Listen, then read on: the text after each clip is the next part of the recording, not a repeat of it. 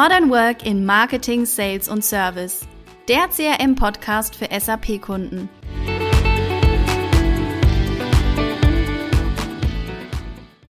Herzlich willkommen zu einer neuen Podcast-Folge. Wir möchten heute über das Thema Service Management sprechen und gehen dabei vor allem auf den Bereich des mobilen Außendienstes ein. Ich freue mich, dass heute wieder Stefan Eller von der ITMX dabei ist. Hi Stefan. Hallo Juliane, grüß dich.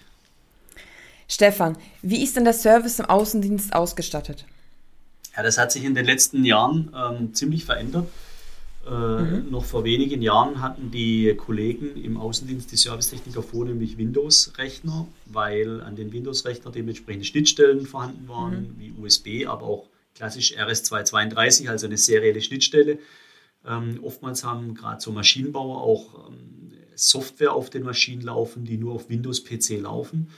Das heißt, das äh, war über viele Jahre gang und gäbe. Mittlerweile tut sich da einiges. Ähm, immer mehr Firmen statten mittlerweile ihre Servicetechnik auch mit iPads oder mit Android-Tablets aus.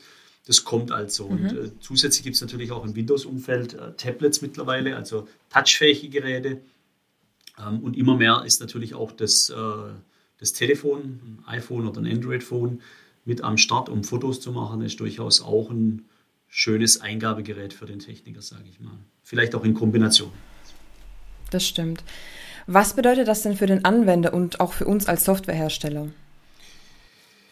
Ja, ich glaube, ähm, dass es für uns als Softwarehersteller und auch für den Anwender extrem wichtig ist, dass die Anwendung einfach bedienbar ist. Ne? Das heißt, wir streben immer nach, besseren, nach besserer Usability. Die Benutzerfreundlichkeit kommt in den Vordergrund. Äh, man sagt auch, möglichst wenig Klicks zu machen. Die Software muss übersichtlich sein. Ähm, und ich sage mal, der Anwender möchte mit der Software sehr performant arbeiten. Er möchte auf irgendwelche Dinge warten. Er möchte nicht gestört werden durch Anmeldeprozesse, durch VPN-Kanal aufmachen oder dergleichen, sondern er möchte das Ding einschalten, aufs Knöpfchen drücken und loslegen. Und am besten auch ähm, soll das Gerät natürlich im Keller funktionieren, also vielleicht auch mit einer Offline-Funktion ausgestattet sein. Ich glaube, das ist äh, durchaus für den Anwender äh, ein, ein großes Anliegen und für uns als, als Softwarehersteller ähm, war es in der Vergangenheit sehr schwer für sämtliche Plattformen, wenn man jetzt Android, Tablet, Phone, iOS, Tablet, Phone, Windows, äh, verschiedene Formfaktoren sieht. Ähm, wenn man dann native Apps entwickeln will, ist es sehr aufwendig für alle Formfaktoren. Und deswegen denke ich mal, ist diese Cross-Plattform-Entwicklung mittlerweile sehr, sehr gut geeignet, um dem zu entgegnen, dass man sagt, okay, man hat eine Line of Code und man kann damit ähm, sämtliche Geräte bedienen. Das ist ein, ein, ja, ein Kosteneinsparungseffekt. Mhm. Okay, wenn wir jetzt mal an den Prozess denken, erzähl doch einfach mal, ja, wie so ein typischer ähm, Arbeitsalltag von so einem Techniker aussieht. Okay. Äh, ich muss äh, gestehen, ich habe jetzt selber ja noch nie im Außendienst im Technischen gearbeitet, aber mache ja seit 20 äh, Jahren Beratung in dem Umfeld, also kenne dann kennst du dich wie, aus. Wie unsere Kunden, wie unsere Kunden das zumindest genau. machen oder die Techniker der Kunden das tun. Ne? Also oftmals läuft es so, dass ein Tagesabschluss passiert vom, Vor vom, vom Tag über. Ne? Ähm, das heißt, da wird noch geschaut, ob die Reisebelege alle erfasst sind, ob, jede, ob jeder Servicebericht vollständig ist, ob die Dinge äh, unterschrieben sind. Ne? Und in diesem Zuge mit dem Tagesabschluss wird dann logischerweise auch der, der Kalender äh, für den Rest der Woche oder für den nächsten Tag gecheckt. Ähm, es werden neue Aufträge heruntergeladen, wenn man eine Offline-App hat, dass man mal kurz auf Synchronisieren drückt. Dann werden die alten Sachen hochgeladen und alles, was neu ist, bekomme ich wieder runtergeladen. Das heißt, ich sehe meine neuen Aufträge, sehe meinen Routenplan, sehe, wo ich hinfahren muss. Ähm, schauen wir vielleicht schon mal das ein oder andere an, an Auftragdetails, also was defekt ist, weil vielleicht muss ich ja nochmal kurz in der Firma vorbeifahren, ein Ersatzteil abholen oder was zusenden lassen per Express oder vorher in einem Bauhaus vorbeifahren, um eine eine Schraube, einen Schlauch oder irgendwas noch mitzunehmen, was vielleicht nicht in meinem Fahrzeug ist. Ähm, mhm. Also eine Vorbereitung und am, ja, am, nächsten Morgen nach dem Kaffee trinken geht es los, ab ins Auto zum Kunde. und dann hilft es natürlich, wenn man nochmal kurz vor dem Kunde auf sein Telefon schauen kann, nochmal kurz prüfen kann, wie ist der Ansprechpartner, wenn ich im Stau stehe, dass ich den kurz anrufen kann. Es sind Kleinigkeiten, die da, die da helfen, dass ich direkt aus dem Phone das Navigationssystem starten kann ähm, oder nochmal auch in den Auftrag reinschauen kann, um, um was es eigentlich bei der defekten Maschine geht. Also all die Dinge, die, die da gemacht werden können im Vorfeld zu so einem, zu so einem Termin. Ja. Und dann geht es, wenn ich dann letzten Endes beim Kunde bin, ne, äh, muss ich erstmal schauen, dass ich den Ansprechpartner identifiziere. Ne? Wenn ich den schon kenne, ist einfach. Ansonsten muss ich erstmal schauen, wo steht denn die Maschine und dergleichen. Also das richtige Equipment zu finden, um da im SAP-Deutsch zu bleiben. Ja, ähm, kann man auch über Barcodes oder über, über QR-Codes sehr, sehr gut machen, ne? dass, man, dass man wirklich sicher ist, dass ich in der richtigen Maschine bin, die Maschinendetails kennt, vielleicht sogar IoT-Daten im Zugriff hat in der App.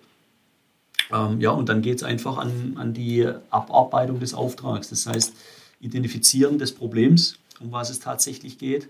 Ne, ähm, und dann rep zu reparieren, was zu reparieren ist.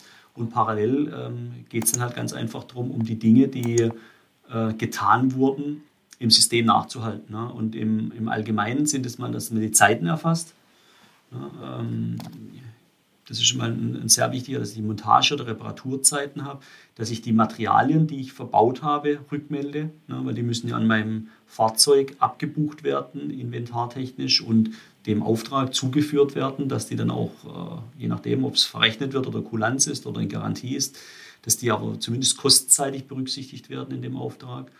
Und dann natürlich auch, dass die Fehler äh, Daten erfasst werden. Ne? Also man hat ja dann Fehlerarten, Schadensbilder und dergleichen, was dann für das Qualitätsmanagement entsprechend wichtig ist, ähm, dass diese, diese Dinge bearbeitet werden. Und wenn ich dann fertig bin mit der Bearbeitung, all diese Informationen erfasst habe, ähm, lassen wir in aller Regel direkt am Tablet einen Servicebericht raus. Das heißt, der Kunde sieht nochmal alles, was, was der Techniker gemacht hat kann das dann mal querprüfen und unterschreibt mit dem Stift oder mit dem Finger auf dem Tablet, sodass der Auftrag äh, abgeschlossen werden kann. Ich sage mal, das ist so in, in a nutshell äh, zusammengefasst, das, was da in so einer App tatsächlich passiert.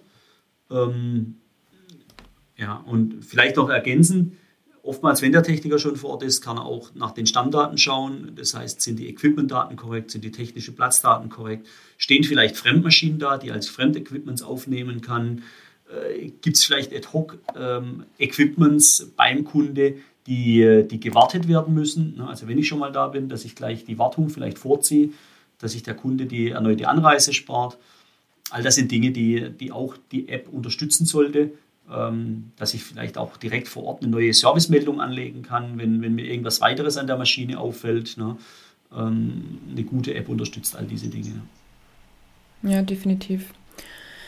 Wenn wir nochmal zur App zurückgehen, ähm, welches Framework nutzen wir denn bei der Umsetzung solcher Apps? Ja, da gibt es jetzt ja unterschiedliche Möglichkeiten. Ähm, wir haben es ja aber schon angesprochen, dass das Cross-Plattform sein sollte. Also wir setzen auf PWA, also Progressive Web Applications, ähm, die den Vorteil haben, dass sie quasi installationsfrei sind, dass sie offline-fähig sein können und dass sie cross-device äh, funktionieren, das heißt auf allen Endgeräten funktionieren mit der gleichen Zeile Code. Also das ist ein sehr schönes Thema und wir haben uns da vor ein paar Jahren ähm, für Neptune entschieden. Wir haben früher ja sehr stark auf äh, nativer Windows 8 und Windows 10 Technologie entwickelt, haben jetzt aber auf Neptune umgestellt vor guter Zeit und sind sehr zufrieden damit, äh, weil die Entwicklungsaufwände dieser Plattform ähm, gering sind, geringer sind als mit anderen Plattformen, wie wir sie kennen. Man spricht ja von Low-Code-Thematiken. Ne, wir konnten unser ABAP-Know-how, unser SAP-Know-how hier sehr gut einbringen, weil die, die Plattform eben dort integriert ist, wie unsere Lösung ja sowieso auch. Und ähm, ich finde, es entstehen sehr schöne, also von der Usability und sehr performante, von der User Experience Applikationen. Ist also die Anwender wichtig, freuen ja. sich, äh, das ist, das ist wichtig. Ja. Und neben Fall. unserem Standard, den wir da entwickeln, was ich halt super finde, ist, dass wir auch kundenspezifische Erweiterungen einbauen können. Ne? Also das Framework ist so flexibel, dass Standard- und Kundenspezifikas sehr schön miteinander harmonieren. Ja, das ist toll. Ja, wie können denn diese Prozesse auch mit modernen äh, Technologien unterstützt werden? Ja, ja, modern. Jetzt, was ist modern? Also ich, ich fange jetzt mal mit IoT an, das habe ich schon mal mhm. ähm, angesprochen. Ne? Also man kann ähm, die Maschinendaten ja automatisiert auslesen. Damit kann die Maschine übers Internet mit unserem SAP-System sprechen. Wir machen das über Microsoft Azure. Da gibt es dementsprechende Services auf der Azure-Plattform, die solche IoT-Daten auslesen, konsolidieren. Zum Beispiel kann man Temperatursensoren, Geräuschsensoren, also Mikrofone, ähm, Feuchtigkeitssensoren, ne, ähm, äh, Erschütterungen, all mhm. das, mhm. Bild, Bildsensoren, ne, wenn irgendwo eine Leckage ist oder irgendwo Rost entsteht. Es gibt zahlreiche äh, Sensoren, die uns Informationen liefern, sodass man automatisiert anhand solcher Sensordaten auch äh, eine Servicemeldung, eine Störmeldung auslösen kann. Ne? Also die Maschine sagt selber, wann sie kaputt ist und wartet nicht, bis, ich sage mal, der verrostete Fleck vom, von einem Menschen entdeckt wird. Man kann auch Predictive Maintenance, also vorbeugende Wartung aufgrund von solchen Maschinendaten machen. Wenn man merkt, okay, die Maschine ist im letzten Monat mehr gelaufen, wie es für das eigentlich eingesetzt oder eingeplant war und äh, dass dann auch Wartungszyklen vorgezogen werden oder sowas. All das sind Themen, die wir, die wir da spielen können. Ähm, ich habe Rosterkennung schon angesprochen ne, oder Leckageerkennung mit Feuchtigkeit. Also da kommt auch sehr stark künstliche Intelligenz ins mhm. Spiel. Ne, also dass man aufgrund von solchen Bilddaten und künstliche Intelligenz ähm, Ähnliches auslöst, also zum Beispiel eine Servicemeldung auslöst. Das wäre so ein Beispiel. Oder auch die Unterstützung des Servicetechnikers vor Ort.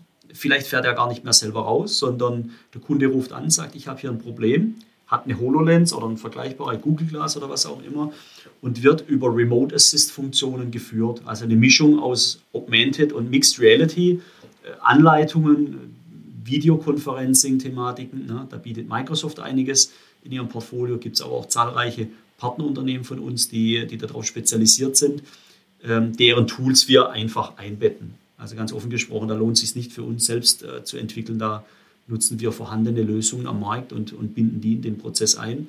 Aber das wären so Beispiele für ja, nette, nette, moderne Funktionen in so einem Prozess.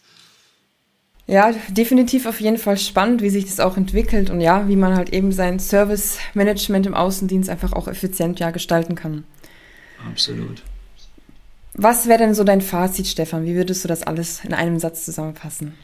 Also bei all der Liebe zur Technologie, ähm, aus meiner Sicht das Wichtigste ist, dass es für den Techniker einfach ist. Die, die Hauptaufgabe ja. des Technikers ist, die Maschine zu reparieren. Alles andere ist administrativer Overhead für ihn. Das heißt, im Optimalfall ist vor der Anreise, hilft ihm ein solches Tool, sich besser zu informieren. Ähm, ich habe Navigationssystem schon angesprochen oder Routenplanung, Telefonnummer mal kurz anrufen. Also kleine Dinge, ähm, nicht stehen bleiben zu müssen, die Telefonnummer rauszuschreiben, anzurufen, sondern dass ich einfach übers Phone, äh, natürlich in einem fixen Ständer im Auto, äh, ein Knopfdruck und ich rufe den Ansprechpartner an. Das sind Kleinigkeiten, die es aber ausmachen. Und dann äh, bei der Nachbearbeitung eines Auftrags möglichst keine Zeit zu verlieren, sondern auch hier effizient durch die Masken geführt zu werden, dass, dass diese Pflegethematik möglichst äh, kurz ausfallen kann und ich zum nächsten Kunden gehen kann. Also eine einfache Bedienung, übersichtlich und leicht, würde ich mal zusammenfassen. Das war ein bisschen mehr als ein Satz. Aber trotzdem gut, gut nochmal gut zusammengefasst. Genau. Ja, danke, Stefan. Unsere Zuhörerinnen haben ja alle SAP im Einsatz. Gibt es da auch Besonderheiten? Ja, ähm, da gibt es durchaus Besonderheiten. Ich sag mal, in unserem Fall ist ja so, dass alle Kunden SAP im Einsatz haben und der Großteil davon nutzt auch das Modul CS. Ja, jetzt kommt immer, äh, SAP hat CS abgekündigt. Nein, CS läuft weiter bis 2030.